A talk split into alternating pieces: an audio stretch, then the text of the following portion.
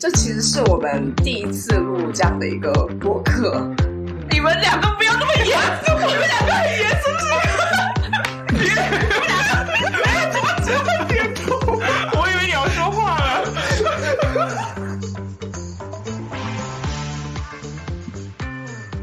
大家好，欢迎来到持续发声。这是一档关于可持续发展的节目，我们希望能从不同的角度来和大家聊一聊可持续发展这件事。我是佳佳，我是磊，我是老麦。所以，我们三个人当中，到底谁在这个行业里待的时间最长？应该是我吧？我觉得应该是磊吧。对，我是研究生毕业之后就机缘巧合的进入到这个行业，然后我现在是在一家。甲方公司做可持续发展，然后之前的话一直是在乙方，就是咨询公司做可持续发展相关的一些工作，然后包括一些战略性的咨询，也包括一些呃一些针对于个别议题的，比如说环境啊、水啊、碳啊，或者是呃社会议题的一些帮品牌方做的一些落地的项目。我应该是从一七年开始进入到这个行业的，算是大概有六七年的这个行业的经验这样子。所以你在研究生的时候就是学可持续发展的吗？不是，研究生的时候根本不知道可持续发展是什么。那你是怎么会就是从毕业以后跳到这个？我其实可能跟很多人挺不一样的，就是我大学本科的时候，我其实学的叫社会工作，嗯，然后它是属于社会学范畴类下面的一个小分支，然后他会结合社会学和心理学的一些东西，然后去给一些有需要的人提供一些专业的服务。本科毕业之后，研究生的时候当时选专业，我是因为还是想以后去从事企业里的这种工作，所以我后来选了就是。工商管理偏商科类的，然后后来研究生毕业之后，当时不想就是把本科时候学的那些东西丢掉，我还是想找一份工作是可以结合我本科学的东西，然后同时结合我呃研究生学的东西，然后可能到企业里啊，或者是一个商业化的氛围里面去做一些相关的工作。然后那个时候其实。并不了解什么社会责任啊，或可持续发展啊这些东西。然后在找工作的时候就很巧，我当时是通过那个 NGO 名录，就是当时就是那个那个网站是专门就是在给一些什么 NGO 啊或者是基金会啊，然后提供一些相关工作机会的那种网站。所以我当时就很巧，就是 check 那个网站的时候就。机缘巧合的看到了我当时的第一家公司，当时它那里面的就是 JD 里面写的就是社会责任，然后所以我当时觉得，哎，这个企业社会责任是不是就可以刚好把我本科学的，然后以及我研究生学的东西就是结合起来，然后所以就去面试了，就这样进入了这个行业，就还挺巧的。但我觉得你本科学的还是有一点相关度的，社会那种社会。其实我感觉你本科学的有点像，如果对口是不是就直接去 NGO 里面，或者是那种社会企业，对，做一些公益性的这种。对的，本科毕业的话有几个渠道吧，一个是进到那种专门的叫做呃社会工作事务所，类似于这样子的机构，然后另外一个就是你说的。呃，什么 NGO 之类的，然后还有一个的话，就是也是现在挺多人会去到的一个领域吧，其实是属于就是国家机关的，呃，社区公共事务所或者是一些就民政局这一类的，然后他们就点公务员吗？对对对对，会专门招这一类 background 的一些人才。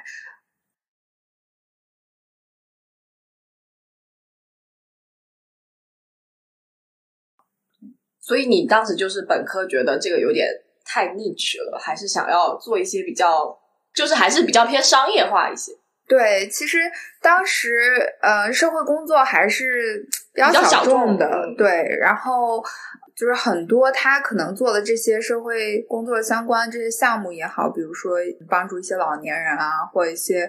智障儿童啊，然后或者是一些弱势群体，就是它这个公益性质还是比较强的。基本上我们当时做一些项目的话，它的资金源来源还是主要是政府，嗯，公共基金这一类的，相对来说还是政策为主导吧。然后就是可能我个人感觉，我还是更想去企业里面去看一看，就是企业里面到底在做什么样子的事情，然后说是不是就是可以通过企业的力量，然后做一些事情，它可以是就是 something 嗯 meaningful 或者是 beneficial to society 的。所以当时就接了这个 offer，然后就进去做了。对，哎，但是你大学的专业是你自己挑的吗？还是大学不是？就是大学是被迫的。为什么是调剂吗？对，哦然后当时就是呃，应该是跟很多家长的，就是为子女选的方向应该是挺像的吧。当时那个时候，就我父母是希望我学金融，哎，我好像每一个父母都希望自己的小孩学金融？我当时也是被调剂到环境工程，然后我前面报的都是什么贸易啊、什么贸易研究这种，然后被调剂到环境工程。然后当时我爸说：“哦，环境工程这个专业看着非常有前景。” 结果就是让我去读了环境工程，但是事实完全不是这样子，就是生化、生化环科就非常难找工作对，当时是非常难找工作的。现在是很有前景。所以老麦，你是被迫读了环境工程以后，然后出来就也是在做环境相关的。对我基本上一直都是在环境这块儿，就是本科的时候读的环境工程，然后我们当时就是也很局限吧，就是主要学那种废水处理，就是呃这个工业废水怎么从比如说什么啊、沉淀啊、什么什么絮凝啊、什么这种把沉淀物去掉啊、金属去掉，到后面就是达到那种排放标准这一整个系列的流程，呃，就是理论知识怎么样的，然后怎么设计这样一整个流程，我们主要就是学这块的。然后后面可能感觉学了这个东西，在国内也只能去那种污水处理厂，就感觉没有太太多就业的机会。对女生还是蛮不友好的，我觉得嗯那个时候。对，然后后面就说那呃出去要不再读个书吧，然后就读了个硕士，然后学的也是环境工程，然后基本上也跟废水处理差不多，可能另外加了一点点那种什么环境修复啊这一块的东西，然后后面工作我也主要是做环境这块的。那你是怎么做可持续发展或者是 ESG 这一块？嗯，就我以前的工作，因为做环境、做环境修复啊什么，经常要跑现场的。然后不管是在国外还是国内，就经常要到现场去啊采水样啊、采土样啊。然后当时我入职的那家公司，基本上它的项目全部都是这种，当时是叫 ESA，就是环境场地评估。哦，嗯，就这一块，呃就一直重复做这个。然后我可能当时也是有一点点想要换个领域试试看吧。然后长期的出差，我可能也有点受不了。然后我就想说，那呃，跳到比如说像 ESG 啊这种，看一下具体是怎么样。怎么样在工作？他们到底是在研究什么东西的？然后，而且当时那个时候 ESG 也挺火的，可持续发展好像。嗯然嗯，后我就想说，那跳一下吧，跳一下槽试试看。但我觉得我跟你们俩还真的蛮不一样的。我觉得我可能小时候就是 太发了我自己的天性了，因为你们你我不知道你们小时候有没有读，就是买过那个百科全书，有四本。哦哦我觉得当时一般每一个小朋友都有，有就是有一本红的，有一本蓝的，有一本绿的，还有一本我忘了什么颜色，都是很厚的那种，很厚的。然后有一本我记得它封面上是熊猫，就是那那一本它是专门讲自然的。然后好像红色我记得是讲人文的，就是它四本书是四个不同的主题。然后我小时候就只看环境的那一本，其他的我都不看。啊，对，然后我小时候买百科全书，我就全喜欢买那种动物的，就是各种介绍这是什么动物，那个是什么动物。我小时候特别爱看这个东西。哦，对，然后后面就是选专业的时候，我觉得蛮神奇的。就是虽然那个时候大家都知道，就家长可能都希望我们读一些金融啊、老师啊、律师，就是这种比较稳的。但是选专业的时候，我爸妈完全没有拦我，就是你爱学什么学什么，我就啪，就是五六个专业全是什么环境管理啦、环境科学、环境工程、什么生态学，就都是这种非常非常之冷门的专业啊，业。你这么执着于对，然后我当时读了大学以后，我选的那种那种专业，就是完全是在研究环境的一些做实验的，你要去分析土壤啊、水质什么的那种东西，就是基本上是要天天泡在实验室，而且那个时候就是这份专业，到时候毕业以后最好的归宿就是去中科院。哎，其实很棒哎。对，当时你不会觉得，你觉得还挺好的。然后我后面就好像大四的时候，我去中科院实习，那一个真的是多亏这是实习，因为真的太可怕。我记得那个时候好像是《盗梦空间》还是反正就类似的一部那种非常重磅型的电影，就是每个人都想去看的。然后那个电影已经上映了快两个月了。然后我那时候实习的时候，当时有一个就类似于我的导师吧，他也带了几个研究生跟他一起做项目。然后我就在跟他们聊，我说这个电影你们看了没？他们就完全不知道这是什么东西。然后他们根本没有在关注。对，然后你也能感觉到他们是非常沉浸于学术科研，他们周末也基本上都要泡在实验室，因为我们做一些植物实验，你是需要定期要去加一些营养液什么东西的，就是你是必须要去，你不去的话，这个实验就会出现偏差。嗯，对，然后他们，我就感觉这些做科研的人就是两耳不闻窗外事，我觉得跟我整个人的性格是完全不一样，所以我觉得我不太适合，就是关在实验室里做这种很沉浸式研究。然后研究生，我就想我一定要转，就是我不能再。再 focus 在理工这种很学术层面的东西，但我当时研究生也升了很多个学校，然后升，我现在回想我升的学校的专业又是很奇葩，选了一个什么环境毒理学，然后我最后是在两个专业，一个叫环境管理，一个是叫产业生态，里面在纠结。环境管理我觉得大家还比较听得多一些嘛，然后产业生态我其实当时真的不知道这是个什么专业，然后它的课程就是多到有新能源。能源相关的那种很化工类的，然后也有政治管理，就是跟那种政府官员去看政府他怎么处理事情这种非常嗯，管理学之类，然后也有经济学，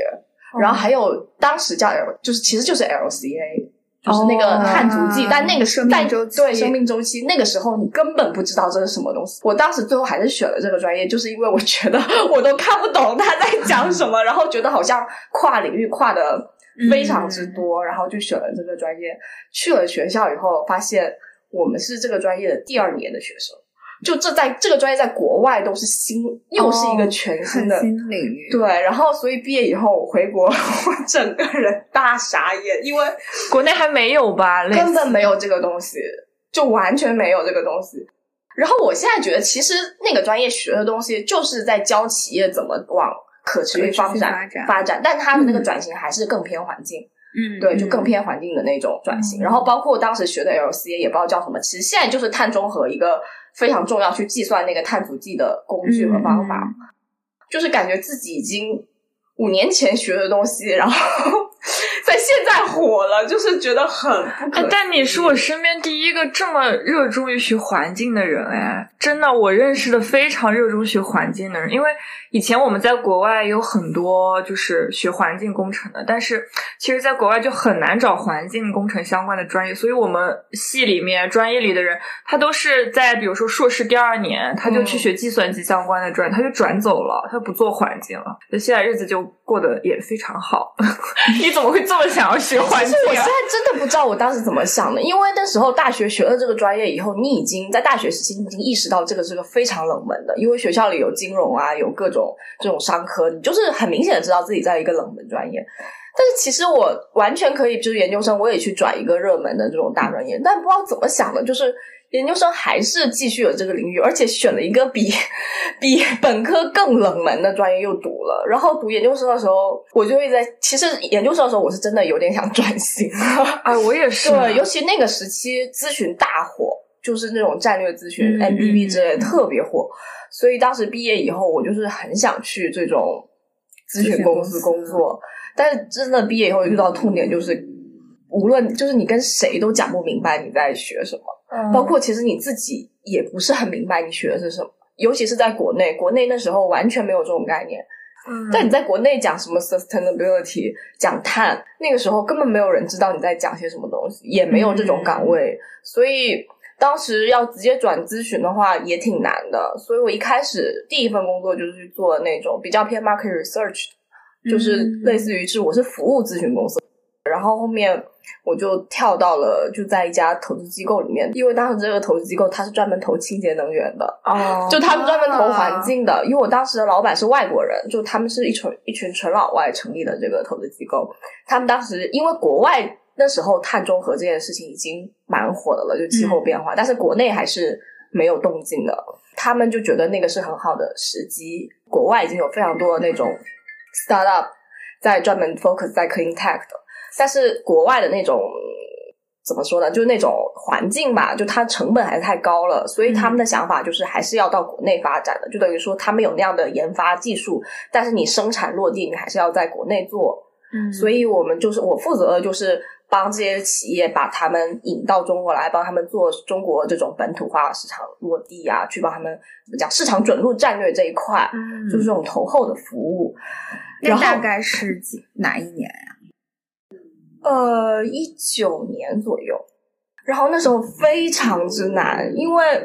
那些技术都是那种减碳相关的那种嗯 clean tech，、国内就是没有那个意识。然后其实那些我个人认为，我们当时投的那些企业其实是还不错的，然后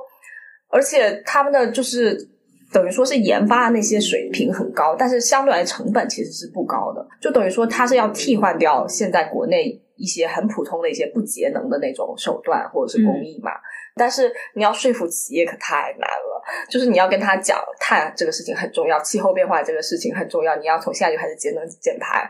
对企业来说，就会觉得你是个骗子，嗯因为对他们来说，他们没有这个概念。然后包括我们然后去跟政府谈的时候，他们对这种 clean tech 也是没有任何兴趣的。因为他就不知道这东西什么时候能在在政府的角度，他就是希望你企业成长起来，然后他们就可以拿税收，这是他们最大的嗯利益出发点吧。但是他就不知道，他都不了解什么是 clean tech，然后他更不觉得你这个企业能给我带来什么样的税收，所以特别难谈。然后那时候就会跟一些普通的企业，就是一些可能互联网呀这种传统企业去聊，你就觉得人家聊的风生水起，然后我们就是被冷落的特别的那个特别惨。然后那个时候就中美贸易就就开始了。就是，你就看着身边的同事一个一个一个被裁掉，然后我当时就是心里就是觉得可能马上就要轮到我了，因为这些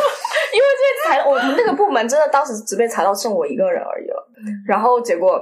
习大大差不多在那个 moment 的时候就提了碳中和这个事情，哎，我觉得国好像环境这块很多都是企业都是跟着，比如说国家政策或者法律法规走，一旦没有这个东西，他们其实可能头部企业会去领头去做这样一个事情，但一般的企业可能都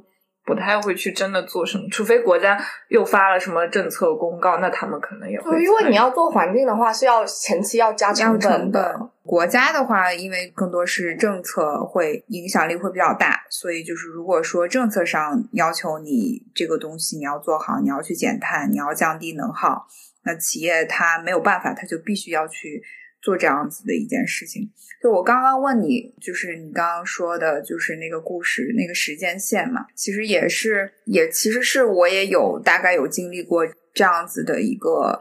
变化吧。就我当时刚开始的时候，应该是一七年，一七年那个时候，呃，我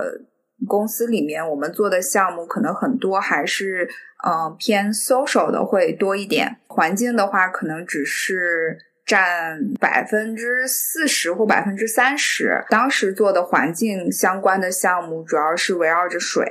然后还有能耗，然后另外一个的话就是关于化学品，因为当时我们的主要的一些客户还是以服装行业为主，所以他们的供应链下面的工厂，就是这个水的使用的问题，以及化学品的使用的问题，然后还有这个。能耗使用的问题是他们在环境这一块议题里面最主要的几个方面，所以我们其实当时是会帮客户在他们的供应链里面做跟环境相关的这样子的一方面的工作。然后，但是那个时候，呃，确实是一七到一九年那个时候，你做环境的方面的内容的时候，你跟他们说气候变化或者是碳，就是工厂，中国这些工厂和老板他们没有人知道的，不知道这是什么东西。嗯但是你跟他讲，你比如说水污染啊，啊、或者是就是化学品的使用，还有什么规制什么的，这种他们是懂的。你一旦帮他们把这个环境的数据转化成了他们的财务数据，他们其实是非常乐意配合的，因为这个直接可以涉及到就是他们的呃环境成本的一个降低，然后他们就可以拿这笔钱去做更多别的事情。所以那个时候，呃，我觉得国内的品牌很少有主动去做这些事情的，但是其实下游的那些供应链。比较大一点的工厂，或者是比较有远见的一些工厂，他们其实那个时候就很早的就已经开始考虑，比如说一些设备的升级啊，尽量去降低它的能耗或者是水耗，更新一些呃新的技术或者是生产工艺的研发，然后这样可以更好的降低他们的环境的成本。呃，那个时候其实做这些项目的时候。一方面的困难就是在于，就是说服这些工厂去做这样子一些事情，然后另外一方面的困难就是怎么样给他们去 educate，让他们知道这个环境问题是很重要的，然后为什么是有这样子的 background 和 context，然后就突然就到了一九年底，二零二零年提出的碳中和的那个目标，突然一下子世界改变了。你 你有觉得是刚提出来就变了吗？其实我觉得我个人的感觉是提出来以后，可能要到一年以后我才能看见实质上的变化。因为我觉得刚提出来的时候，大家还是懵的，不知道在观望。对，然后才可能一年以后，我才感觉到有真的行动。可能因为我也是当时就做的一些跟国外品牌相关的工作会比较多，然后国外品牌可能就很早他们就开始做这种气候变化或者是碳啊啊，还有碳足迹的计量，所以我我其实没有很大的感觉，就是我是我只是觉得突然那个时候呃工厂你去跟他们去讨论这些事情的时候，他们会有这个意识了，嗯，对，而不是他们不太会就是非常强烈的去 push back。因为你直接跟他说，那国家定了这个目标，那你以后你也是要做这件事情的，他们就会相对来说更好的去反应。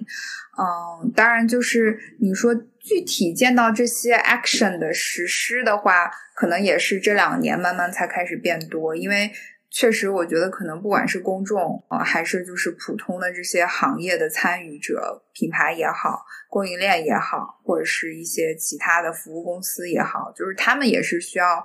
有一个时间去做准备和学习的。嗯，而且其实说实话，真的国家就每一次什么就是那种开大会的时候，其实都会提一嘴环境的。所以当时提了碳中和的时候，说实话我没有那么激动，结果没想到它就真的火了。但我觉得环境就是。怎么说？因为我以前找工作的时候，我也想过换，就是换一个领域。对，比如说我考虑过，比如说留学文书那种写写的。但是其实那个比较资深的猎头也跟我讲，就是说，其实环境这块你一直从本科到硕士学，其实你是有那种叫什么？就是有专业壁垒的，就是你可以跳到别的行业去做别的事情，但是比如说像留学文书申请人，他跳不到行环境这边来，所以他其实还是建议我能够在就是自己这个领域里面深耕的。我当时也比较懒吧，可能也不想换专业，就是学那些 coding 啊什么，我觉得好头疼啊。我觉得环境这块我还能搞清楚一点，所以就一直在这边。但是我之前在国外的时候，其实没有太多碳中和领域的这种设计，我们更多还是在。环境的修复、水的修复、还是污染这种比较传统的那种，对的，对的，是。所以这个碳中和、什么气候变化这个领域，对我来说其实还算比较，我觉得还挺新的。我我有时候就在想，就是如果再给我一次机会，我在想，我当时毕业的时候是不是会不会就不为了找工作而跳？其实就是我当时如果真的是。愿意沉淀一下，就可能多花点心思去找，可能还是能找到一个对口。但是当时绝对是非常小众的那种工作。嗯，就是我我如果在差不多就是那么多年之前就在做碳，在做气候变化，我可能现在就真的是这个行业里面可能为数不多的有这么多经验的人。但是我其实之前就等于说有一半的精力都还是在纯商业化的这种里面做，然后现在如果又转来可持续的话，我个人感觉我就不会那么的。道德主义，就是我个人接触过一些那种，就是一直在做环境或一直在做可持续或者是社会相关，他就有点他不太懂商业逻辑，就他会有点过于道德主义去批判现在的企业。因为我之前是做商业的，你是懂商业逻辑的，然后现在转过来以可持续的视角再去看商业这件事情，你比较能结合两边的东西做一个融合。但是如果说我一开始就直接在可持续这个领域，做碳可能能做深，但是我能不能把这个东西真的很很好的跟商业绑定，其实就不好说。所以我现在想，我也不如果再给我一次机会，我也不知道我会怎么选，就不知道哪个选择是更好的。再给我一次，我就不选环境专业。我不哪怕你知道现在火了，你也不选了吧？我一定要转到计算机专业去。哦，计计算机去。当程序员，因为现在全员，我觉得 coding 这种氛围还是蛮强的，而且也还是必要的技能哎，是未来肯定是是嗯我觉得两大方向，新能源跟 AI，就是两大未来的比较确定的路径了。嗯，回不去了，没时间了，学不动了。那我们聊一聊我们现在都是做什么工作吧。刚刚说了我们是怎么进入这个行业的，还没有介绍我们现在在做什么样的事情。我觉得要么就从老麦开始吧，因为他现在正好在一个思考期，在思考空窗期，对，在想着未来自己。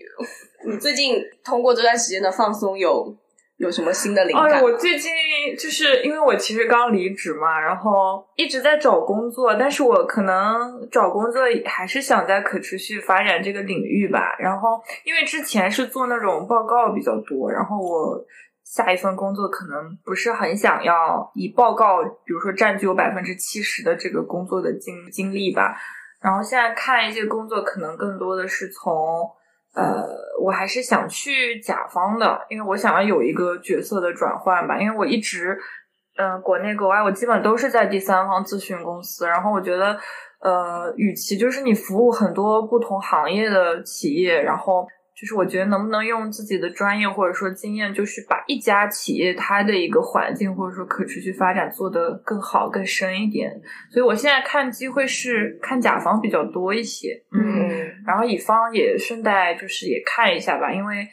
怎么说呢，我觉得乙方还是有锻炼到人的，所以我觉得成长方面来讲，肯定乙方的工作一年等于工作十年。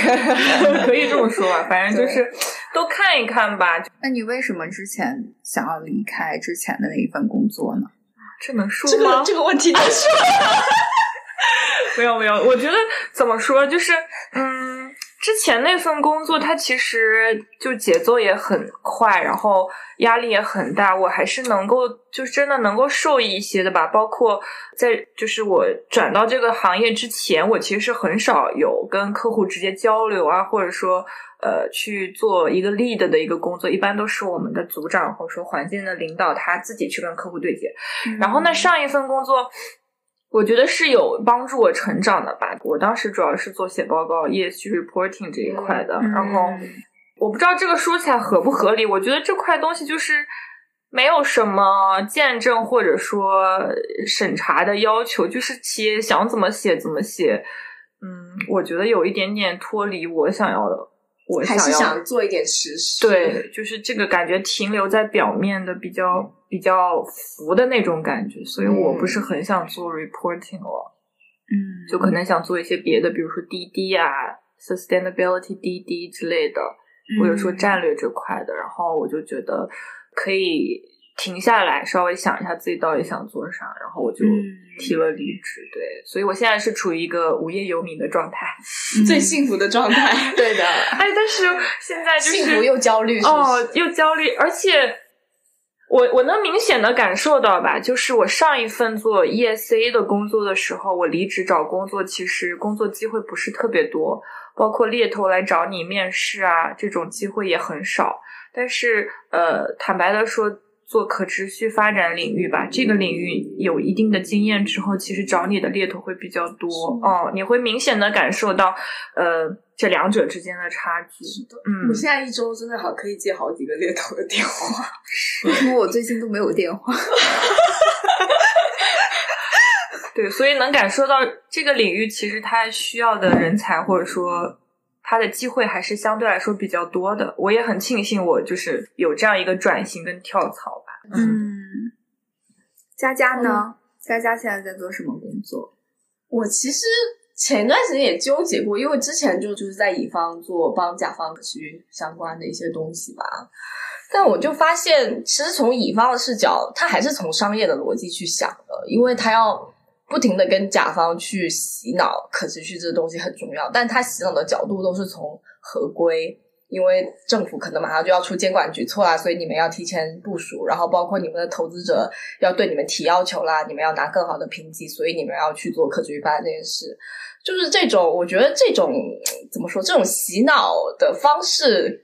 是跟我的那个初衷不太一样，但是我必须承认这是最有效的方式，因为只有从这种角度，甲方企业才会真的去做这个事情嘛。所以做久了，你就觉得这种东西如果是被迫被迫型的，它一定就是一个一定会变成一种套路式的，就是纯应付型的东西。所以就做多了，你就觉得挺没意思的，就是一个模板套来套去，套来套去的。然后你也不觉得你做的东西能有什么成就感，也不觉得你能真的给甲方公司带来什么样的价值。所以后面我现在是在家一家那个投资机构里面。其实我那时候也是不是很确定可持续这件事情能不能在中国起来，就我很害怕它就是变成一个像年度财务报告一样，就是啊我每年发一个东西就是例行公示一下就行了，我就怕变成这样，所以我那时候不是很确定要不要完全就是 focus 就做一个全职的可持续发展这样的一个职位，所以我就选了现在的这份工作，就是最大原因就是。它不是全职的 ESG 的东西，嗯，对。然后，但现在的话，其实我来了以后，可能还是在 ESG 的推动下吧。就现在这个事情真的变得很重要，所以我现在可能有百分之五十的工作还是在 ESG 方面的。其实我们没有任何的压力，就是没有任何外界压力。我们的 LP，包括我们就是监管这些东西是没有任何 ESG 要求的，但是我们就是纯粹自发自己去花钱去做这个事情。挺巧的，就是跟自己最最初的那个初衷是很契合的，嗯，所以我们现在的一个想法就是，我们就要做那个第一人，就是我们要做这种类似于投资界里面自发去把 ESG 做好的，先要把自己做好，然后我们才有，就等于说你自己做了一个优等生以后，你才有权利去让你背后的金主爸爸们，让你的你投资的那些企业去要求他们把这些东西做好。我们就是也不希望是以压迫的形式去逼我们的一些利益相关方去做这个事情，还是希望以带动、以教育这样的一个形式去做。嗯，那你在公司里主要做的跟 ESG 或者是可持续发展相关的工作是具体围绕哪一些呢？首先就是先把我们公司的这个情况梳理一下，然后还是从 top down 就是。做了一些战略相关分析，然后也会落到执行，就是比如说我们要去算我们的碳排啊，这种包括员工的一些这种情况什么的，然后就是怎么去做碳中和，就把这些碳都抵消掉。像今年我们就是把二二年就是公司运营层面的碳，包括员工差旅跟那个通勤都抵消掉。但我觉得对于投资机构来说，这些是很小的事情，因为。就是 我们没有实实际实际的产品嘛，所以那个碳的量是很小的。我觉得投资机构最难的是你要怎么让你投的那些企业去让他们做，这个真的挺难的。因为我们投的都很早期，我们的企业可能那些企业就是二三十个人这种 level 的，就是他真的可能是很有可能明年就会，就你也不知道他明年后年还能不能活得下去了。然后这个度我觉得特别难把握。嗯，对，就是你要怎么让这些小的机构去。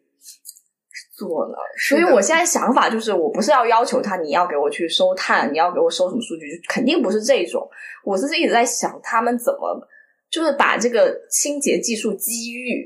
就是他要怎么去转型，然后跟这些碳绑在一起去卖他的产品，把这个东西当做他的一个优势。嗯，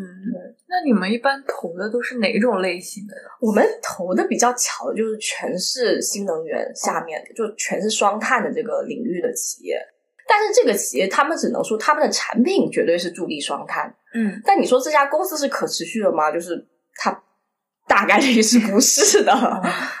对于这种比较早期的企业嘛，因为其实他们比我或者比我们这种投资方更懂他那个产品，包括他那个赛道，嗯。所以我们现在就是。等于说要让他们正确的认识到什么是 ESG，然后或者说什么是可持续发展，就这个东西，他们在早期的时候，包括他们的创始人这个管理团队，他会肯定会有一个十年的一个很长的规划战略规划。就如果他们有这个概念的话，他们就会把这个东西和自己的商业结合在一起。可能 right now 是做不出什么东西，但是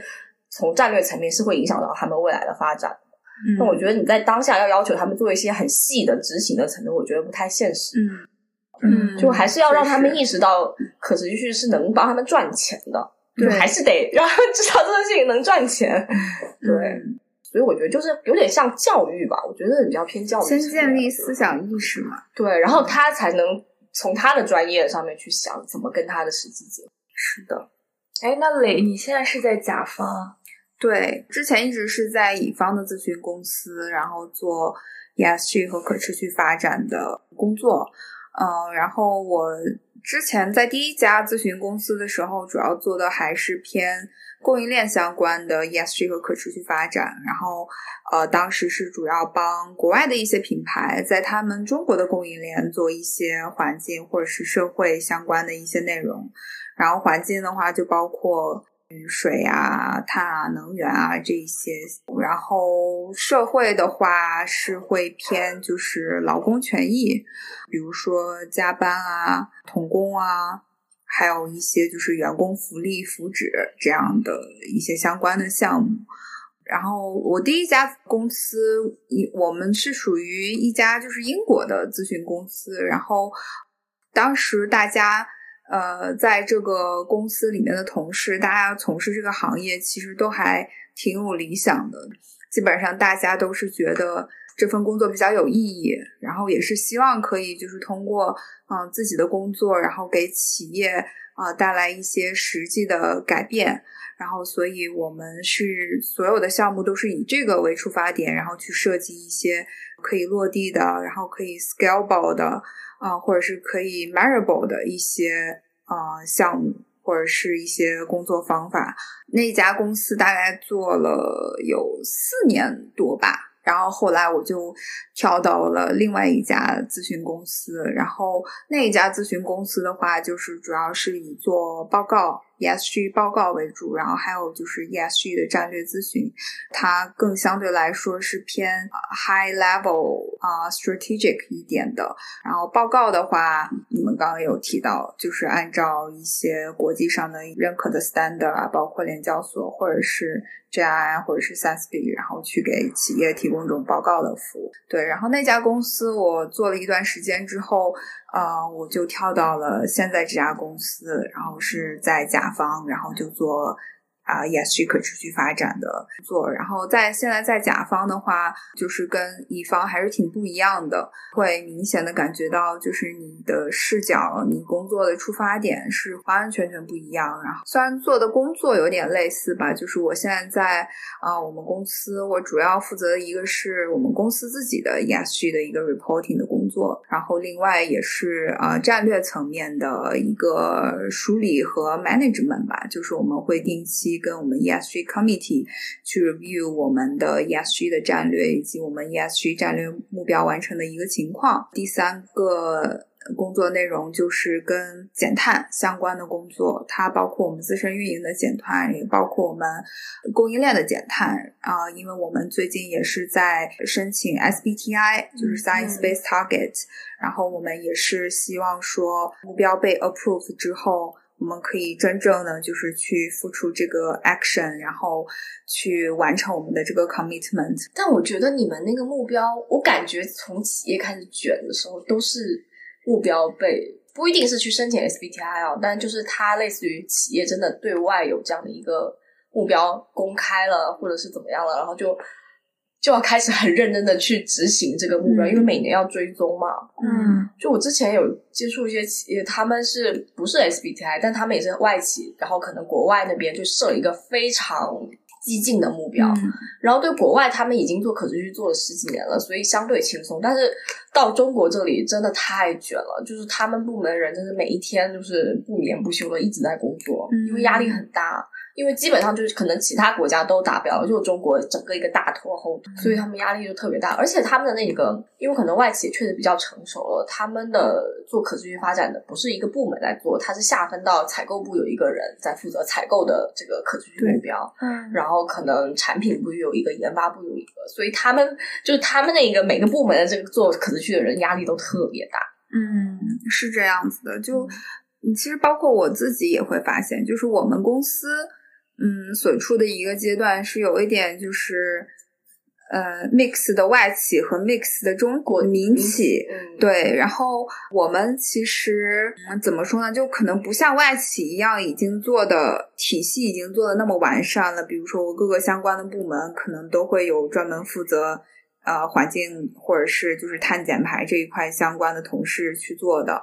目前的话，可能也只是只有我一个人来做这件事情，但是我其实很多工作是需要跟很多不同部门去协调的。然后，因为我们也是 global 都有很多 office，所以这也会涉及到跟很多就是海外的同事的一些沟通。因为现在我们也还是处于在就是盘点的一个状态，去尽量把我们的 baseline 的数据去完善，然后把我们这个数据的收集体系去建立起来，然后后面。一旦我们所有的这些基础的工作做好了之后，我们也是希望说，可能比较重要的部门也是会需要有一个 representative，然后他来负责就是 drive 每个部门他可以去做的一些相关的 action。因为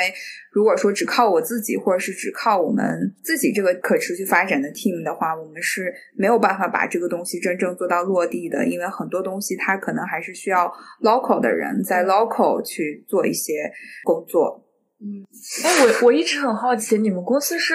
比如说有输出产品吗？还是？对我们公司是。呃，我们公司算是卖产品，然后我们的客户也会对我们有一些可持续发展或者是 ESG 相关的一些要求。然后另外的话，因为我们之前是上市公司，然后后来又退市了，然后但是现在又想重新上市，所以我们其实呃也会有一些来自就是投资方的一些压力，嗯，要求我们去披露一些 ESG 的工作，然后所以就是我们也有外方的这样的一些压力，对。哎，那你。你刚刚也提到，就其实，在甲方也是有一定的压力的。哎，那你觉得你主要的压力是来自于哪一块？就你的工作，我工作的压力还是来自于各部门之间协调。因为，因为其实，在甲在乙方工作的时候，其实我觉得。是比较 straightforward 的，就是你的客户可能会对你有一个明确的 expectation，然后你的可能 project manager 或者是你的 partner，他对于你工作的一个 deliverable，他也是有一个明确的 expectation。然后呢，你可能作为一个 project manager，你对于你这个项目做得好或者是不好，你是有一个非常大的一个 control power 的，就是你想要做什么样的东西，你把它做好，然后呢，这个东西就 OK 了，你是。可能有百分之八九十的一个决定权，在甲方的话，我会发现有的时候还是挺无力的。就是你有些东西你需要去各个部门去配合、去协调，但是如果说一旦有一个部门或是有一个其他的 team，他们不愿意跟你去配合，或者是就是说他给你配合的这个工作的程度，他原本是可以百分之百配合你，但是他可能只想百分之七十的配合你，就是你也没有办法。去很好的改变这样一件事情，因为其实每个部门可能他们都有自己的 KPI，除非说。嗯，可能 CEO 或者是 CO 他直接发话说，你们每个部门的 KPI 里面，或是几个比较大的 leader 里面，然后你们有这个 ESG 的一个 KPI 在这里面，他们可能才会真正的愿意帮你去做一些事情，或者是配合你做一些事情。不然的话，很多东西有的时候推起来特别难，然后很多时间都是浪费在 communication 上面，就是你要不断的去跟他沟通这个东西对于我们部门或者是对于公司来说多么重。重要，然后对他们业务可能会有什么什么样的影响，他可能才会愿意去配合你做这样子的一件事情。嗯嗯，从专业的领域而言，我并不觉得就是碳减排啊，或者是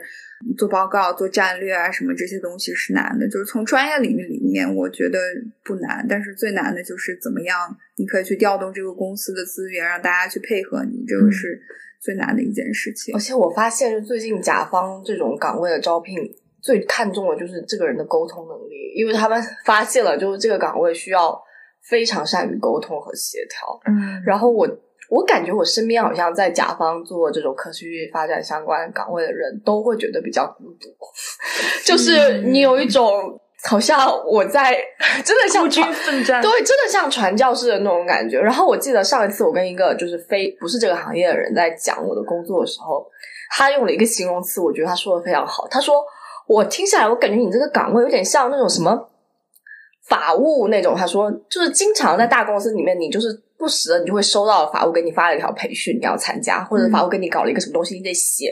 然后你就觉得这东西跟我一点关系都没有，但是我还是得去。听一下，或者是我得完成他的任务，然后就会觉得很烦。嗯然后我感觉好像就是这么个道理，因为你自己在大公司里面，你也会收到法务啊，或者什么财务的一些那种 IT 什么防诈骗的一些培训，就觉得哎，根本不想听，跟我工作一点关系也没有。嗯然后，但是你又不得不听，我感觉我们那个工作性质对于其他部门来说也是，就是可能就是这种感觉。对，就对他们来说就是这种感觉。其实我就是会经常很多时候就有这样子一个感觉，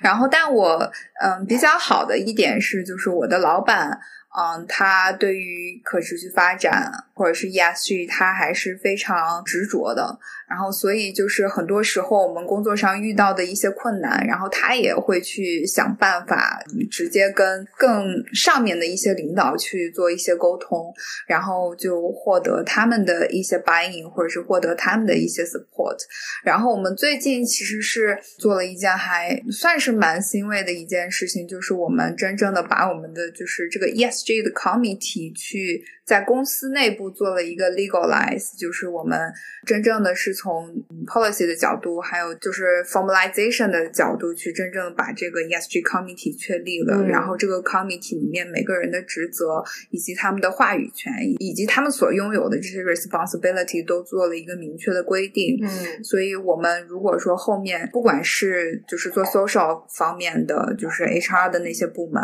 或者是我们做环境的，我们自己的这个部门，如果说遇到了什么困难，我们其实后面都可以通过我们这个 ESG 的 committee 帮我们去在公司内部做一些协调。嗯然后后面我们还想做的一件事情，就是真正的是希望说，可以给一些大的，就是一些业务部门的一些 leader，可能真正给他们有一个 ESG 或者是可持续发展的一个绩效。当然，这个肯定不可能说每个人都一样，肯定也是根据他们每个人业务的情况以及所涉及的领域定一些相关的 KPI，真正的把我们定的目标可以一一落实到就是每个部门当中去。嗯然后也可以更好的帮助我们后期的一些工作。嗯，听起来其实也没有想象中比乙方轻松的感觉，好像也蛮累的。但我觉得他们已经算很好了，因为他们至少因为可能会更国际化一点，嗯就其实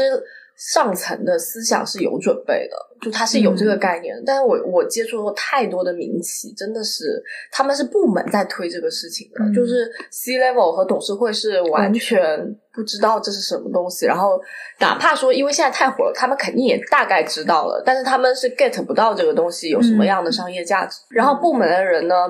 其实，因为等于说，在他们反过来了，本来这东西应该是自上而下，所以很多民企我觉得是自下而上的，因为可能是客户提需求或者投资者提需求，所以 IR 部门或者是类似于产品部门，他们突然有这个压力，然后他们肯定需要经费来搞这个事情，所以他们要等于从下往上去给上面的人洗脑。那他们最关键的点就是，首先要找到这个东西它的商业价值在哪里。我觉得这个应该是大部分中国企业的现状。我们因为投资机构体量小嘛，嗯我虽然不痛苦，但是你有时候还是会觉得自己有一点孤独，对，会有一点孤独。嗯，虽然我们公司我们这个可持续的团队虽然还是体量比较 OK 的，我们是有四个人。然后，但因为我们其实每个人都负责的工作是不一样的，就是你可以去跟别人吐槽，但是就不会说可能像在乙方公司的时候，就你做一个项目，然后有一个项目团队，然后大家一起去讨论，就是嗯怎么样把这个项目做好。就是你都不用解释，大家就知道你在说什么。你在甲方公司你在说什么，人家还听不 懂。对，人家因为每个人做的事情也不一样，对，然后大家的重点也不一样，所以就是有的时候是会有这种就是孤独的感觉。而且我这感觉很明显，因为我其实不是全职做可持续嘛，就我只要做可持续的的那几天，我就会孤独。但我做其他工作，我又不，我就觉得，对我就觉得我很融入这个工作，所以就是那种孤独感是一阵一阵一阵，就是更能明白那种差别。嗯，就是我只要一谈 ESG，大家就好像请了一个外部专家，就是听专家讲话，他们没法跟你互动的。嗯但你谈起聊其他的，人家就开始有互动了。嗯，是的，是的，我相信应该有很多人想要进这个行业吧，嗯，就是会不会找你们作为前辈来咨询一下？我暂时还没有遇到过啊，但就前段时间，我不知道你们有没有看到过，就是微信上前段时间有一个非常火的十二万的那个十五万还是十二万？说十五万，反正就说 ESG 的月薪炒到了十五万。然后当时我有好多朋友都发给我是这篇文章，然后我苟富贵勿相忘，这是我那天收到最多的消息。对，然后其实我当时看到这篇文章的时候，我都震惊了，就是。是我吗？就是我，我差点开口就是那个 F word，然后，嗯，然后我会，我很生气，我很愤怒，因为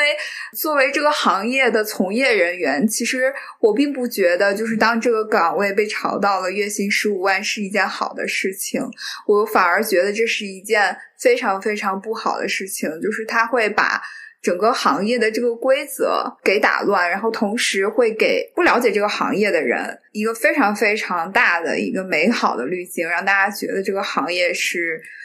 嗯，you know 是非常就 full of potential 的，而且我可以 earn lots of money。但是实际的情况，我个人的感觉，依据我自己的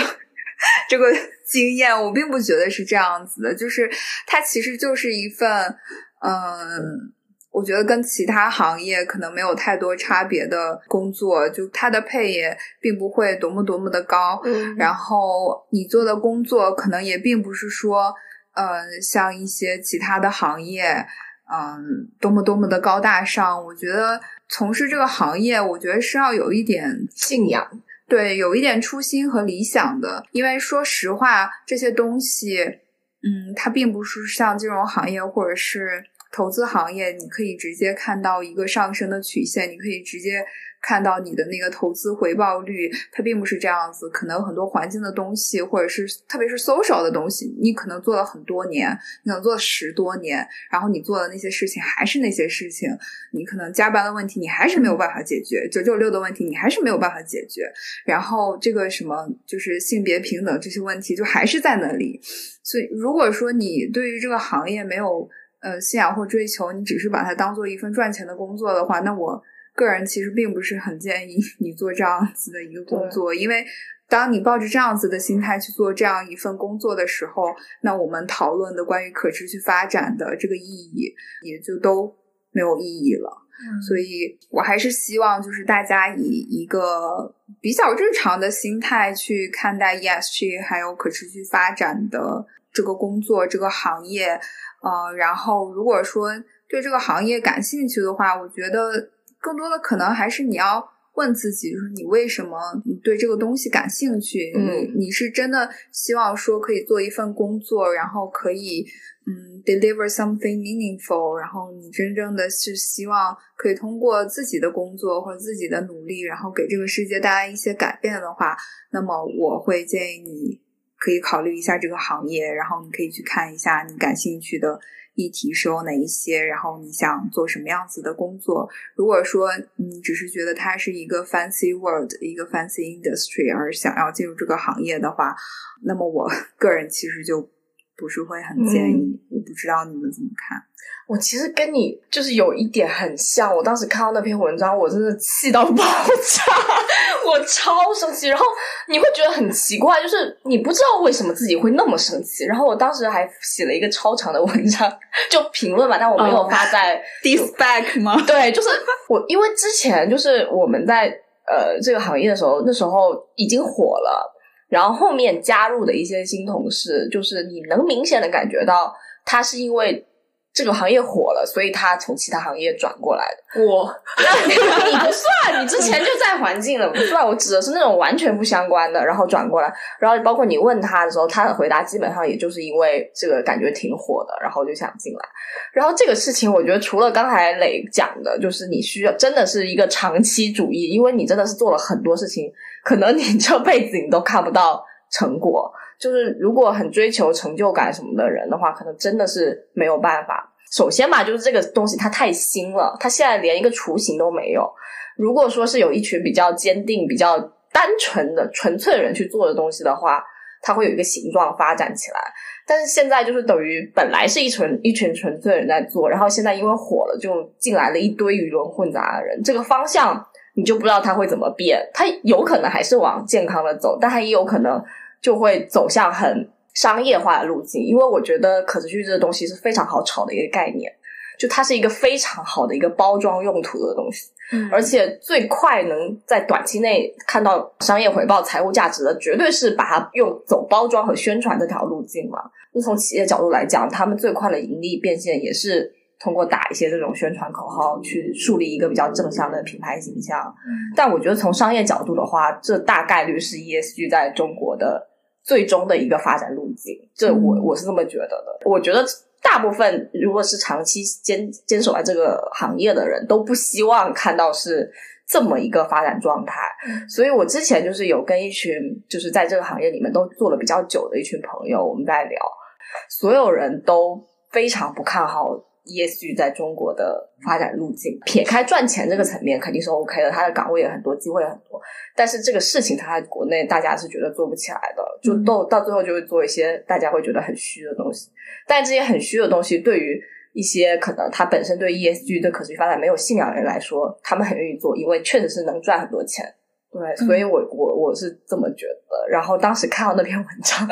我就觉得，因为这篇文章其实那那个是一个蛮就是蛮大的公众号，转发量蛮高的。嗯，然后我觉得这种文章真的会让那种想赚快钱的人涌进这个行业涌进这个行业，然后想赚快钱的人，他是绝对不可能是有长期主义的。就我觉得没有点信仰，没有点那种人，真的做不了。一一小群小众的人有这种长期主义的，刚要把这个事情做起来，然后把商业的一群那种人又融进来以后，我就真的不知道这东西会变怎么样。会不会变质？对，嗯就是，但他从商业的、从经济角度来讲，这是好事吧？因为他们进来了，这个东西它就火了，所有人都知道了，就是把这个东西有更多的财力、物力、人力、优秀的人才啊，包括钱都涌向这个方向，那这个行业它进步的才会更快。只是它进步的快，它那个方向能不能符合这群单纯 纯粹人的初衷，我觉得就未必了。可是它是一定能发展起来的。对，然后我讲一下吧，我的心路历程。其实，嗯，我一开始是没有信仰的。我做这个我没有信仰，因为我不知道你们了不了解，其实做环境专业，可能做 ESG 相对来说会是收入比较高的一份工作了。对于学环境的人来说，嗯收入很低的，所以就是，嗯，我当时看到那篇，我其实不是看到，就是在我忙碌的工工作过程节奏中，一个客户对接人啊给我发了这篇文章，他说：“你们已经到了这么高的薪水了吗？”我说：“啊，什么？我不知道，完全没有。”就我觉得这个有一点浮夸了，但是我当时没有愤怒，我就是可能当时没有这种信仰的感觉。然后我就像我刚刚说的，其实学环境相对来说做 ESG 可能是收入能有一个比较大的跳跃的一个途径吧。所以我一开始想转到 ESG 的时候，呃，的确就是冲着工资嗯或者说收入能有一个比较大的跳跃转的。然后另外一方面呢，可能也想了解一下，有点兴趣，所以我一开始是没有什么信仰的。然后后面进来以后发现，哎，就这个领域它不单单是环境这一块，它包括对员工、对社会供应链这种要求，我觉得还蛮有趣的吧。包括后面怎么样去要求企业有一个低碳的转型，然后它的一个整个产品的一个这种碳足迹的这种研究，我觉得还挺感兴趣的。嗯所以我的信仰其实是在进入这个领域之后，慢慢变成兴趣了，是对？慢慢有一点培养起来的。嗯就一开始我是觉得这个东西很虚，然后后面是慢慢培养起这个兴趣的。所以有一些毕业刚毕业的大学生嘛，他们有一些来实习的会跟我聊这一块，就说他们也是学环境的，就他们未来想要怎么样去走这条路，或者说还是想要转型，会聊到这些。我可能就是也会跟他们讲吧，就这个领域你可以就是你不用给自己设限，好像说有些东西你不会或者你不了解，就是我觉得你可以去尝试一下吧，嗯看看是不是你喜欢的，是不是你以后一直想做的。如果是的话，我觉得是蛮好的一个领域吧。从你自身的视角的开阔，或者说知识的一个增长来说，我觉得嗯是还不错的一个赛道吧。嗯，我觉得你说的这个兴趣其实是跟信仰，我觉得三号是有一点连接的，对，就是我我觉得你得首先有这样子的一个兴趣，然后你可能慢慢做久了之后，你会形成自己对于嗯，你做的这个事情有一个你自己的价值观，嗯然后这个价值观可能慢慢的就会变成你的一个信仰或者是理想。其实本科我做那种呃 social work，然后 social work 的一个理念就是一个 slogan，就是帮助别人自助。这个其实是我当时。影影响我特别深的一件事情，就后面我们有做很多实习嘛，就是去帮助一些嗯比较有困难的一些啊、呃老年人，还有一些儿童，然后帮助他们嗯、呃生活上去带来一些改变。是因为这样子的一份工作，让我觉得说，我希望我以后的人生做的事情是可以 somehow 有点 meaningful 的。嗯然后这也是为什么后来做了可持续发展这一块，我会觉得这个东西是跟我一开始的想法还是一致的。继续在做这个行业的时候，也是逐渐的坚定，就我做的这个事情，虽然我不一定现在可以直接看到我做的这个东西给世界带来的改变，或是给企业带来的改变，但是我相信，就是只要坚持下去，就是会看到一定的变化。嗯，所以我觉得就是兴趣是一定得要有兴趣的。就是如果说你对这个行业连兴趣没有，然后只是觉得说，嗯，是一个 make a living 的工作，我不知道。如果是我个人的话，我会觉得后面可能工作也挺痛苦的吧。是的，嗯，因为你会遇到很多的困难，就是你如果你连你自己都没有办法幸福，然后你自己都不相信你自己说的这些东西的话，你怎么可以让别人去相信呢？嗯其实我一直在很纠结，就是我到底有没有 信仰这件事情，因为我觉得磊他还蛮明显的，嗯就是从我们日常的一些交往，你就能看得出来，他是真的有这种信仰，对他有信仰，他是有圣母精神的那种人。但其实我就觉得我好像，我感觉我是没有的。其实从大学到现在，我一直都在公益组织里面做。我想做的都是那种，比如说赋能，就是比如说帮这个学校去帮他赚钱，让他有钱能去养这些小朋友。嗯但是做这个事情，我的初衷不是说，因为我觉得那些小朋友没没书读，我觉得好可怜，就不是这个初衷。我是纯粹，我感觉是以个人的成就感，就是我觉得我去当两天老师、s o what，就是也只是当了这两天。对。但是我如果是去赋能这些 NGO 公益组织，我去给他们做一些长期，就让他们就是教他们怎么钓鱼这件事情的话，我自己就觉得我获得了成就感。我就觉得我做的事情是有意义，但我觉得这个意义好像是对我 personal 的意义。我觉得找工作的时候，就是 money 不是我的第一要务，嗯，对，就是我会看重很多，比如说同事、领导做的工作内容，就是我绝对就是 money 有时候甚至会被排到三四位，嗯，而且这个东西也是一开始你也不太清楚，一开始你大家觉得找工作到底是哪一份钱多去去哪个，但后面发现好像真的在你真的要做抉择的时候，这钱好像真的不是放在前面的东西。嗯然后我就在想，是不是那些就是不确定自己要不要进这一行的人，我觉得是不是可以从这个角度来想？就如果你真的是非常看重钱，因为我身边有朋友，他们做任何事情他们都不需要纠结，因为他们就是只看钱，就钱是排在他生活中最高位置的所以他不 care 工作内容，哪个钱多我就去哪个。然后包括他交朋友什么的，也是，就是他们活得特别简单，我真的觉得他们活得很简单，有时候甚至有点。羡慕，但你又有点 稍微瞧不起这种人，就蛮纠结的。所以我在想，这种这种我们大致心里你的一个底线，你是什么样的人，这个我觉得每个人大家心里是清楚的。嗯就如果你是非常想赚钱，你马上想要过上那种富贵人生，可持续就是不太合适。但你如果你的人生有除了钱之外的一些追求的话，我觉得你未必会喜欢这份工作，但你应该不会就不会讨厌。嗯我当时其实，在国外毕业之后，我也是在实验室待了一段时间，然后我发现我一点也不喜欢做实验。然后那个时候，你想要进到咨询领域，其实很难。所以我第一份实习其实就是 unpaid，就是什么钱也不给我，嗯但是我还是想进到这个领域，就是先有点经验，嗯所以我还是还是去了。就我觉得，嗯，钱可能有时候的确不是第一位的。然后我尤其是发现做可持续这边的人都是这一类的人，都是这一类的人，就都不是以钱为导向的。是的，我觉得我包括我周围，然后也是做这一行的的朋友或者是同事也好，大家其实